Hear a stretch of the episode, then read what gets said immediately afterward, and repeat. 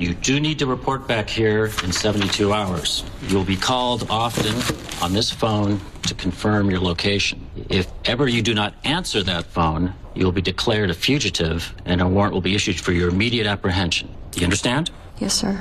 Korean movie Late Autumn is very likely a record breaker. Three days after its release in mainland theaters, the film has raked in 28 million yuan in ticket sales, trailing behind the previous record holder Sector 7, which took some 30 million yuan from Chinese viewers. The success of this exotic chick flick is not surprising, as it stars popular Korean actor Hyun Bin and Chinese actress Tang Wei. This combination alone is enough to draw swarms of viewers who are always ready to embrace their artistic side. Late Autumn is the second remake of the 1966 classic Korean film of the same title. It depicts a romantic encounter between a female convict on parole and a male gigolo. To distinguish the film from previous editions, director Kim Tae-yong changed the movie's setting to the foggy city of Seattle, USA, representing the only virtue within the film, which is otherwise a disaster. Look around, it's a beautiful day. You know, Seattle is always foggy and rainy this time of year, but it's bright and sunny out here all of a sudden. I don't know, maybe you guys brought the sunshine to us. Thanks a lot. You know, you should enjoy the sun now because I tell you, it will disappear soon. The fog will come back. Folks, the good times in our lives just don't last too long. So, you know, take advantage of the moment. Open your heart and love it now.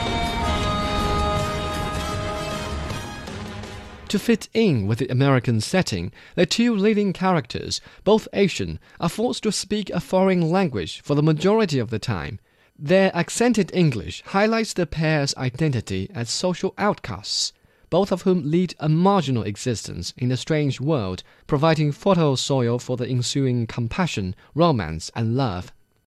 Another benefit of the setting is related to the actress Tang Wei, Rumor has it that since her overexposure in Ang Lee's 2007 espionage thriller Lust, Caution, she has been living the life of an exile. Regardless of its authenticity, the rumor has gained Tang Wei more popularity than she could have earned with her discouraging acting style. Based on her performance in Lust, Caution and Late Autumn, I think I can safely assume that she is utterly incapable of changing her facial expression in different circumstances. However, this numb but pretty face probably satisfies the Western perception of the quiet and mysterious Asian female. Moving the setting to Seattle gives Tang Wei the opportunity to maximize her so-called advantage. Why'd you use his fork? Why do you use someone else's fork? 你干嘛要用他的叉子？你为什么用他的叉子？他的他的，不是你的。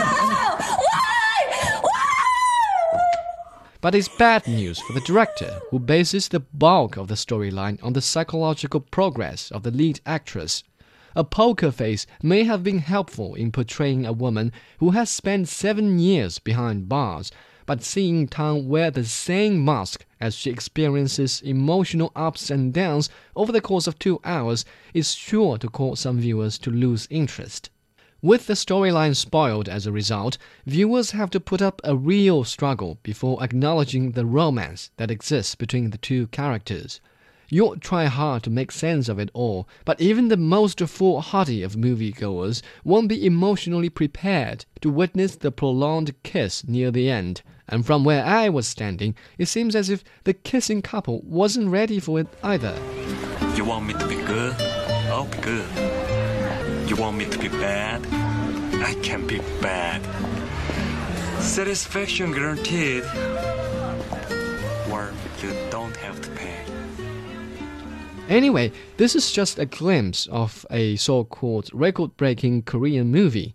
I'm sure the record is easily breakable again as long as the real good ones are introduced. On a scale from 1 to 10, I give Late Autumn a 4.